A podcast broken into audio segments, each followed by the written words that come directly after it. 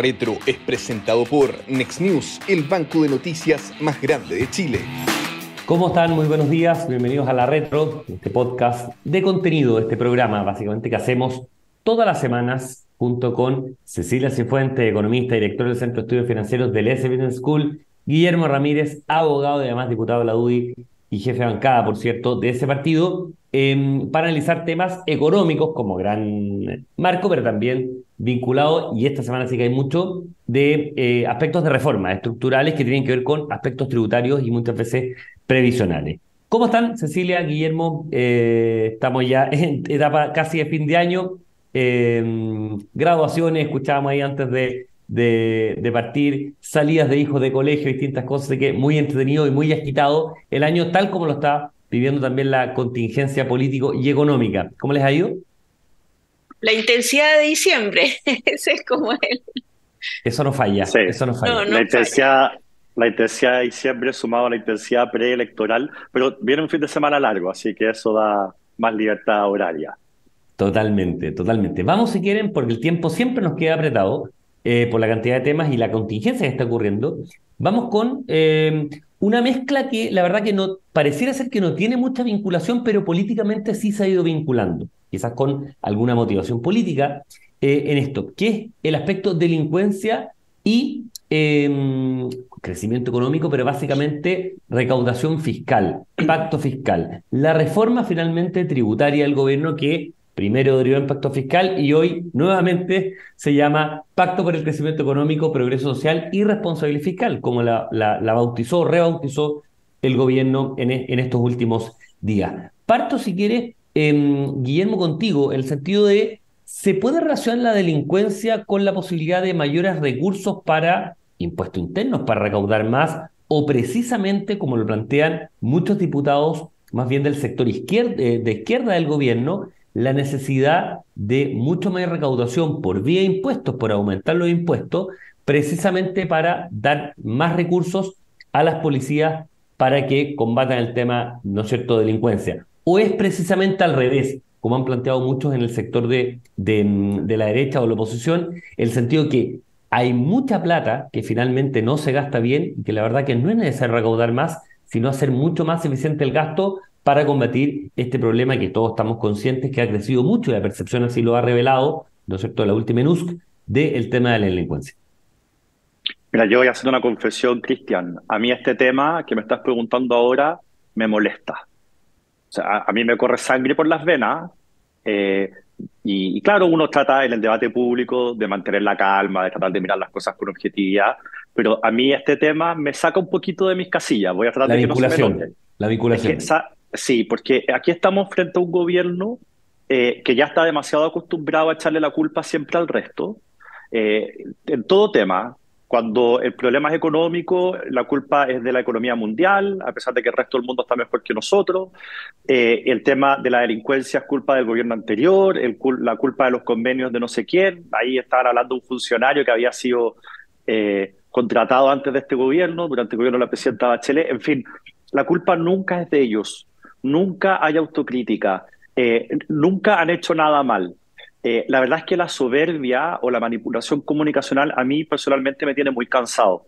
Eh, fíjate, Cristian, que este chantaje de decir que, mire, no hemos podido controlar el orden público por falta de recursos y la derecha o quien sea se niega a un pacto fiscal, es lo mismo que oíamos cuando decían que si no se aprobaba la constitución que se rechazó, el programa de gobierno era inviable, después que si no se aprobaba la reforma tributaria eh, que se rechazó también, entonces nada se iba a poder financiar. Pero una vez que se rechazaban esa reforma o, ese, o, ese, eh, o esa constitución, eh, el gobierno decía, no, vamos a seguir adelante. o sea, siempre están chantajeando, siempre están, perdón que lo digan estos términos, están mintiendo.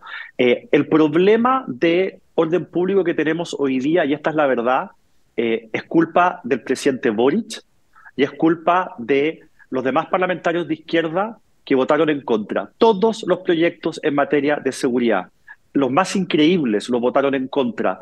Eh, incluso estamos hablando de proyectos de ley para dotar a carabineros de uniformes más seguros. Todos los votaron en contra, así de insólito, eh, en el gobierno pasado. Y eso hizo que, dependiendo del momento en que se votó, estemos tres, cuatro o cinco años atrasados respecto de esos temas que se podrían haber aprobado. Y esos tres, cuatro cinco años de retraso lo que generaron fue un aumento en la delincuencia, un aumento en la gravedad de los delitos eh, que hoy día estamos pagando todos los chilenos. Si esto si se hubiese legislado a tiempo, si el presidente Boric y sus demás cómplices en el Congreso lo hubiesen votado todo en contra, hoy día no tendríamos los niveles que tenemos de delincuencia. Entonces, cuando se muere un niño de cinco años por una bala que le llega en el pecho, un niño que no entiende de seguridad pública, que no entiende de política, que no sabe por qué hay una persona que, hay, que está con un arma en la calle y que está disparando, un niño completa, totalmente inocente en todo el sentido de la palabra recibe un balazo.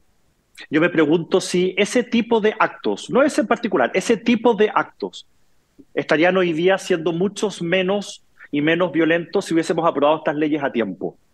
Entonces, que me diga a mí, el culpable de todo esto, que se debe a que no había un pacto fiscal, me parece de una manipulación horrorosa, inaceptable, inhumana, oportunista, que yo simplemente no voy a aguantar.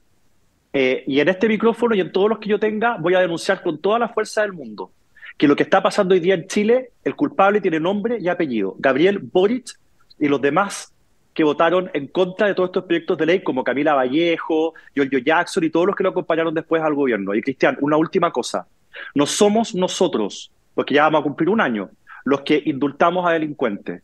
No somos nosotros los que hemos votado en contra de los proyectos de seguridad del gobierno, ha sido los parlamentarios oficialistas los que los han ido votando en contra. No somos nosotros los que hemos vetado proyectos de ley que son necesarios.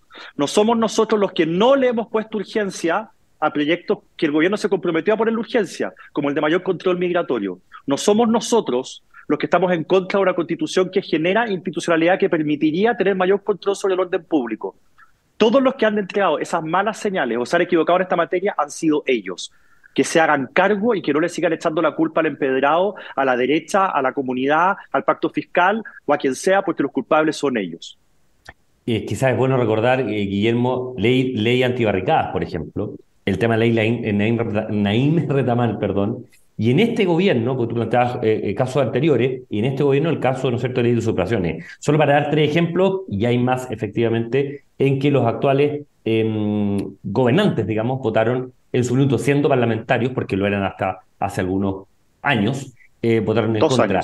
exactamente, votaron en contra. Em, y Cecilia, un poco, este diagnóstico que se hace de vincular, por eso digo, em, el tema de mayor recaudación vía impuestos que tiene otros elementos que vamos a discutir inmediatamente, que tiene que ver con el impacto en crecimiento, lo vimos en el programa anterior, o sea, parecer ser una mala receta, dicha incluso por economistas transversales, muchos de ellos vinculados a la centro izquierda o a la izquierda en esto, pero vincularlo con esto y, después derivamos en este estudio de impuestos internos que ya se está utilizando desde mi perspectiva bañosamente para empezar a, a llegar algunos recursos eh, para mayor gasto fiscal vinculado con eso, Cecilia. ¿Cómo se vincula delincuencia con recaudación, con mayores impuestos y esa trenza que de algún modo, como lo planteaba Guillermo, es, es bastante poco, mm, para decirlo en términos bastante poco lógica en este aspecto. No, absolutamente, y muy en la línea de, de, lo que dice Guillermo. Es, el argumento es una vergüenza, el argumento del gobierno, porque Chile es otro país en términos de inseguridad pública respecto a lo que era hace una década atrás. O sea, la verdad que estamos viviendo situaciones que yo, yo no las conocía en mi vida. O sea, yo no había visto un nivel de inseguridad pública en Chile como el que enfrentamos ahora. Y, tengo bastantes años. Entonces, es bien increíble. Ahora, hace una década atrás, que todos estos problemas no existían, eh, se gastaba un 60% menos en términos reales. El gasto ha crecido un 60% real en la última década del gasto del gobierno. ¿Y ha mejorado el tema de seguridad? O sea, uno tendría casi que decirlo al revés. O sea, hemos hecho crecer el Estado y este problema solo se ha agravado. Y, y esto me ha hecho acordar eh, cuando teníamos este diagnóstico y lo seguimos teniendo de las bajas pensiones, entonces los que hoy nos gobiernan dijeron ni un peso más para las AFP. Sabíamos que las AFP no eran las culpables. Entonces yo ahora diría ni un peso más para el gobierno, si lo está haciendo pésimo. Y aquí sí sabemos que es claramente un rol del Estado que se está haciendo en forma completamente deficiente, la función principal de un Estado es la seguridad pública. Para eso existe el Estado, Para eso le entregamos parte de nuestra libertad, para que a cambio nos entregue seguridad pública. Le entregamos el monopolio de la fuerza para eso. Y lo único que hemos hecho en esta última década es que ha crecido enormemente el tamaño del Estado, el número de funcionarios públicos ha aumentado casi un 70% desde hace una década atrás.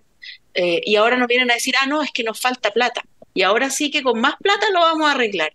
Yo la verdad que diría, aquí esto es, esto es una vergüenza. O sea, aquí lo único que hemos hecho los ciudadanos es entregarle mucho más recursos al Estado para que nos entregue cada vez un sistema más inseguro, una calidad de vida peor.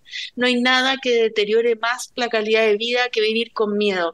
Y la verdad que el tema de este niño de cinco años, yo me pongo en el lugar de sus papás y es un dolor enorme que nos esté pasando esto como país. Que un niño de cinco años por un problema de seguridad pública haya muerto es muy, muy doloroso.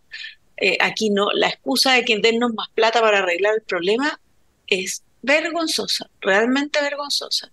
Hay una cierta estela de lo que fue el debilitamiento sistemático por parte de sectores políticos a la autoridad legítima de carabineros el 2019 hacia adelante también. Afortunadamente, en términos de opinión pública, se cambió esa percepción porque era mayoritaria, ojo, el 2019 en una, una cosa absolutamente desquiciada socialmente en Chile y afortunadamente ahora eh, existe un apoyo muy importante a la labor policial. Obviamente se ha reivindicado la labor policial, más allá de los casos de corrupción puntuales que hay en, en esa dimensión. Em, vamos un poco al, siguiente tema, que, tiene que ver, sigo, Silvia, contigo. Este cálculo que hace impuesto interno a raíz a una petición por parte de Hacienda para decir, señores, a ver, ¿cuánto finalmente pagan entre evasión y ilusión, evasión en este caso del IVA, y evasión y ilusión y declaraciones em, incompletas, eh, involuntarias, por cierto, que muchas veces hace el sector privado. Se da el orden del 52% a priori parece una cifra muy alta.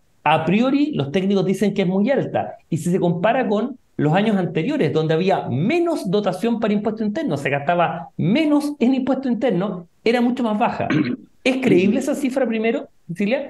¿Y de qué manera, y ahí voy con Guillermo, perdón, me, emociono, voy con Guillermo, em, ¿cómo puede eventualmente, yo creo que la va a teñir completamente la discusión parlamentaria, pero lo veremos después, el primer, el primer capítulo, después vamos con Guillermo. El primer capítulo, Cecilia. ¿Es creíble esa cifra? ¿Es razonable esa cifra? Eh, ¿Y de qué manera va a condicionar un poco o tensar la discusión técnica? Bueno, tengo entendido que este estudio lo, lo hizo Michelle Llorat, que siguió actualizando estudios anteriores que había hecho. A mí la cifra no me cuadra en absoluto.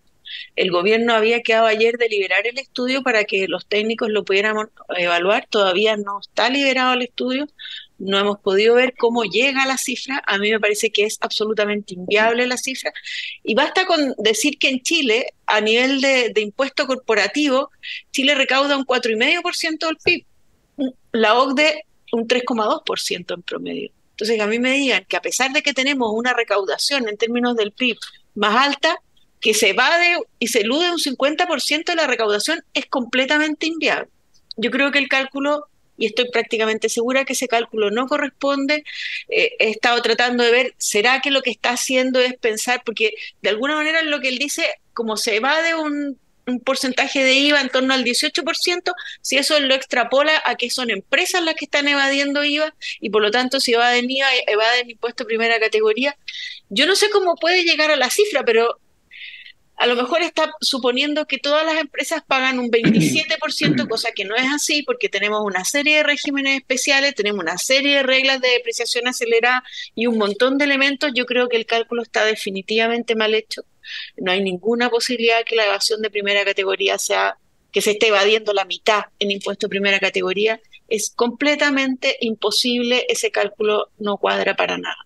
Dos consideraciones antes de la palabra Guillermo. Efectivamente, como porcentaje, Chile recauda con un 27 de impuesto, ¿no es cierto?, de tasa máxima respecto de la promedio de la OCDE. Yo lo tenía en 25 y medio, hoy día escuché una radio que era 23, bueno, me puedo haber equivocado o estar desactualizado, pero estamos un poco por sobre el tema de la OCDE. Igual recaudamos un poco más, por lo tanto, pareciera ser que no conversa ese dato que tú bien decías en las cifras concretas de Siria con esta recaudación de la mitad. Estamos hablando de una evasión que en algunos minutos esta menor recaudación, llega al 55-56 en algunos trimestres, según esto. Y segundo, tampoco está desagregado los tres elementos. No está, está desagregado el IVA, en el sentido que ya se sabe el 18, pero no está desagregado primera categoría y no está desagregada la subdeclaración involuntaria. Y sería interesante ver cómo se compone en esto. Ya hay, y ahí pasó a Guillermo, ya hay voces que están planteando primero que se paga eh, eh, poco, se paga menos. O sea, si es que realmente lo efectivo, esto es como la tasa concreta y la tasa efectiva, la tasa efectiva es del 50%, bueno, subámosla mucho más corporativamente para que en efecto, en realidad, las empresas paguen lo que tienen que pagar. He escuchado argumentos de la izquierda en solo 24 horas. Y por otro lado, ya hay parlamentarios que están sacando cuenta. Dice, mira, con todo lo que eluden y evaden el sector privado, la pensión garantizada universal podría estar en 400 mil pesos. Daniel Núñez hoy día en los medios en vez de los 250 mil pesos. O sea, se está gastando plata que no tienen. Guillermo, ¿cómo va a teñir con estos argumentos la discusión que se viene en materia fiscal? O sea, la conversación en materia fiscal va a ser imposible porque si no tenemos los mismos números, si los números que hay sobre la mesa son ridículos, no se puede avanzar. ¿Cómo vamos a conversar acerca de modificar impuestos, modificar el código tributario, ver el tema de las atribuciones del servicio si no estamos de acuerdo sobre lo que está pasando en Chile? O sea, ¿en base a qué vamos a llegar a ese acuerdo? Nosotros ya estamos acostumbrados a que la izquierda solamente considera las cifras que les conviene de acuerdo a su mirada ideológica. La izquierda nunca ha sido amiga de las cifras.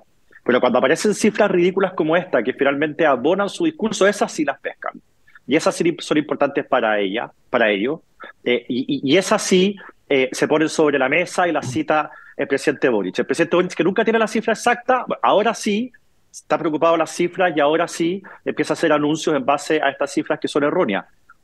Para no enredarnos con los números y aplicando eh, un razonamiento básico.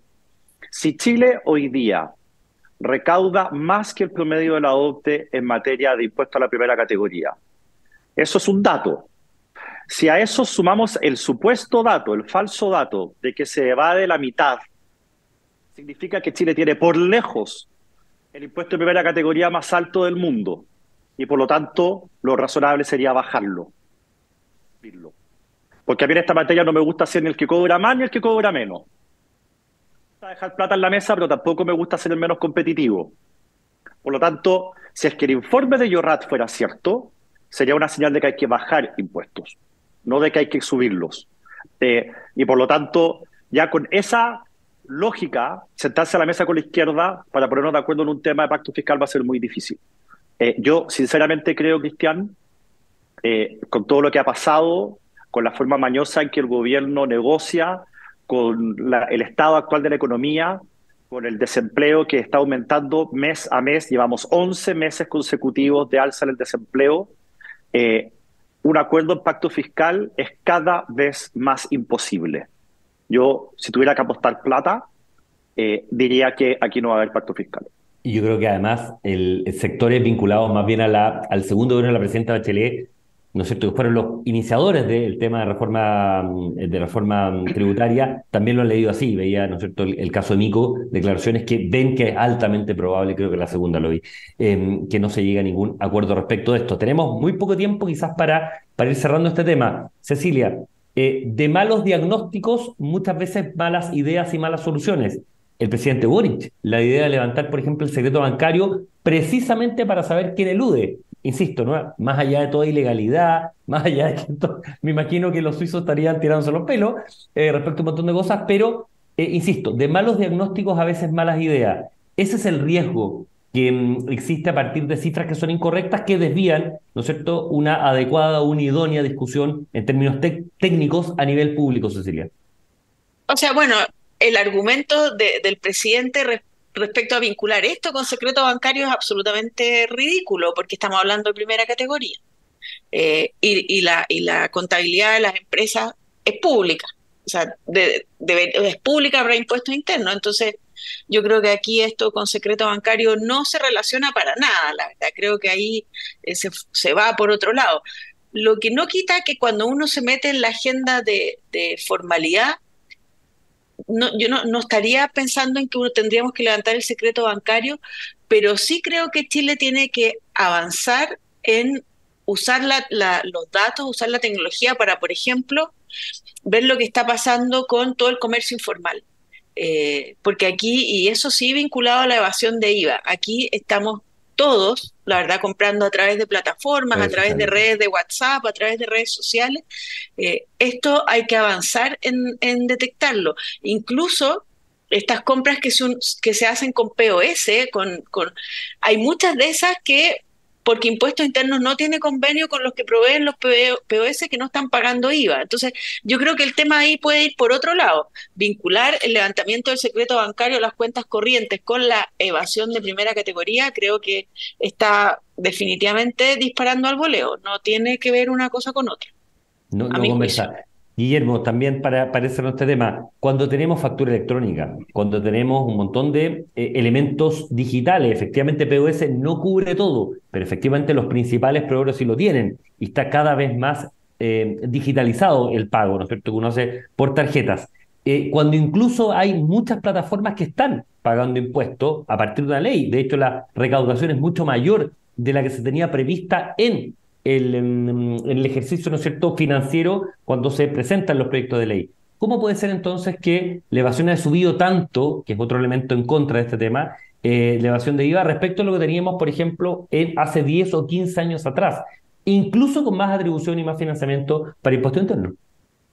Bueno, por eso las cifras no cuadran. Con todo lo que tú has dicho, que para qué lo voy a repetir, tienes toda la razón, no es posible asumir esa alza en la evasión. E-, es absolutamente imposible. Mira, el presidente Boric se lanza como idea abrir el secreto bancario y lo tira así al voleo, igual como tiró el tema del CAE. Son temas preelectorales, ¿cierto? El desesperado porque gane en contra dice cosas que suenan populares. ¿Qué significa levantar el secreto bancario? Porque hoy día un tribunal, en el contexto de un proceso judicial, puede ordenar el levantamiento del secreto bancario. Y obviamente todos estamos de acuerdo con eso. Si es que hay que perfeccionar esa tramitación para eh, bueno, y, de hecho hemos legislado en el último tiempo dando más flexibilidad para levantar el secreto bancario. Eh, y, si y si hay que volver a revisarlo, por supuesto que lo vamos a hacer. O sea, aquí nadie quiere eh, que las personas que, que, evaden o que lavan dinero o narcotráfico tengan facilidades en Chile. Al revés, las queremos fuera. O sea, hay que volver a legislar sobre el tema, a pesar de que lo hicimos hace poquitos meses atrás, estamos abiertos a todo. Pero cuando uno oye a los parlamentarios de izquierda, a propósito del anuncio del presidente, da la sensación de que lo que ellos están proponiendo es que los funcionarios de servicio impuestos internos tengan al final la clave para meterse en la cuenta corriente de cualquier chileno. Entonces, este gobierno, que han sido los reyes, y cosa que me parece valiosa, de eh, guardar los datos personales, protegerlos, en fin, eh, hoy día nos están diciendo, porque no tenemos los detalles, pero la interpretación de los parlamentarios de izquierda es que cualquier persona eh, le van a poder revisar su cuenta de servicio de impuestos internos porque sí, una especie como de fuente abierta. Eh, y eso no ocurre en ninguna parte del mundo. O sea, eh, yo me pregunto, ¿el presidente Boric o esos parlamentarios de izquierda creerán que se les ocurrió una idea genial que a nadie más se le había ocurrido antes en ninguna parte del mundo? ¿Cómo no se nos había ocurrido antes? Hagamos que todas las cuentas sean abiertas. Eh, es totalmente ridículo. Al final, Cristian, la explicación de todo esto es que es populismo puro antes de una elección, insisto. Igual que el tema de la condonación del CAE. Que el fin de semana pasado, el domingo pasado, cuando al, ministro Elizalde le preguntan en Estado Nacional eh, cómo lo va a hacer, se dio una vuelta de siete minutos. Es un video largo, insoportablemente largo, en que no dice nada, porque efectivamente saben que no se puede hacer. Saben que están prometiendo algo que no se puede cumplir. este caso es un ejemplo de lo mismo. Solo para cerrar, un minuto y un minuto de Silvia, porque yo sé que estamos eh, eh, en, tiempo, como los aviones de salida. Eh, Guillermo, aumento impuesto a las personas, ¿no es cierto? Reducción de exenciones tributarias, todo. ¿Para financiar el CAE? ¿Es ineficiente, regresivo? es una, ¿Cómo? O sea, ¿cómo se, ¿cómo se explica? ¿Cómo conversa una cosa así? Y ahí le pregunto a Cecilia, y ahí cerramos. No, lo que pasa, primero el gobierno nos tiene que decir para qué es la plata, porque antes de ayer era para el CAE, pero hoy día es para seguridad. O sea, estamos de acuerdo que si hay un pacto fiscal que es para financiar el CAE, la plata no alcanza para nada más, ¿cierto? Para nada más. Entonces, que, el gobierno diga acá tenemos problemas de delincuencia por el pacto fiscal, pero como no se van a gastar la plata en el CAE. Entonces, toda esta inconsistencia, todo, nosotros no vamos a llegar a ni un acuerdo con el gobierno en esta materia, estoy convencido, porque no han sido serios, porque han abusado los gobiernos en los últimos años de subir el impuesto de primera categoría, en circunstancias que la OECD, todos los países lo bajan, eh, tenemos un crecimiento económico igual a cero, tenemos desempleo en el alza, o sea, el camino va por otro lado, y como el gobierno no escucha, y como el gobierno no le importan los números reales, solamente los ficticios, eh, yo creo que de verdad no vamos a ser capaces de llegar a un acuerdo cristiano. Cecilia, desde la perspectiva de prioridad de gasto, cae claramente no está entre las prioridades ciudadanas y de aumento de gasto fiscal por ningún lado. O sea, ¿cómo se explica una declaración que además entiendo que internamente en el gobierno generó una discusión y una sorpresa, sobre todo muy, muy importante, y después muchos ministros tuvieron que salir, ¿no es cierto? No sé si a respaldar, pero tratar de no jugar en contra, explicando lo inexplicable. O sea, lo mismo que Guillermo, aquí simplemente no hay, no hay pacto fiscal que logre financiar eh, la condonación del CAE, no hay ninguna posibilidad. Y además, como tú decías, es una muy mala política, es una política regresiva, es una política injusta, eh, genera incentivos perversos. Sabemos que el problema de educación lo tenemos no en la educación superior, sino que abajo, así que por ninguna parte. Ahora uno dice, ¿por qué lo hace? Porque bueno, esa es la base de apoyo de Boric. Cuando uno dice, ¿por qué Boric todavía tiene un 30% de apoyo? La verdad que yo todos los días digo, cada día que pasa, en vez, este gobierno en vez de mejorar, empeora su, su funcionamiento. Entonces, mi única explicación, bueno, como dice Guillermo, es la elección y es que esa es su base de apoyo. La condonación del CAE no tiene ningún tipo de justificación de ningún tipo, porque hay otras formas de, de, enfrentar a los jóvenes que efectivamente pueden tener problemas. No condonarlo en general, hay muchos eh, funcionarios públicos en este minuto que estudiaron con CAE y que tienen ingresos bastante buenos, eh, todos del Frente Amplio, ¿a ellos se los vamos a condonar? El día de mañana será, ¿no es cierto?, escalonadamente, o en su minuto, la idea, ¿no es cierto?, Harald Beyer de, de, hacerlo, es cuando era ministro de Educación todavía, digamos, en, de hacerlo mucho más, de manera mucho más capilar, en fin. Se nos acaba el tiempo, la próxima semana probablemente va a estar anclado el tema seguramente de plebiscito. Eh, termina en campaña, además, justo ese jueves, así que uno puede hablar, no digo que estemos en campaña, pero libremente, obviamente, de este tema, así que se podrá hablar, salvo que haya, obviamente, algún elemento de coyuntura, uno nunca puede firmar nada eh, en, en, lo que está ocurriendo en el país. Como siempre, muchísimas gracias por todo el tiempo, por el análisis, por los datos. Cecilia Cifuentes, economista y directora del Centro de Estudios Financieros del S Business School, Guillermo Ramírez, abogado y diputado de la UDI. Que tengan un gran día y nos estamos encontrando la próxima semana. Nos vemos. Chao. La Retro es presentado por Next News, el banco de noticias más grande de Chile. El Libero, la realidad como no la habías visto.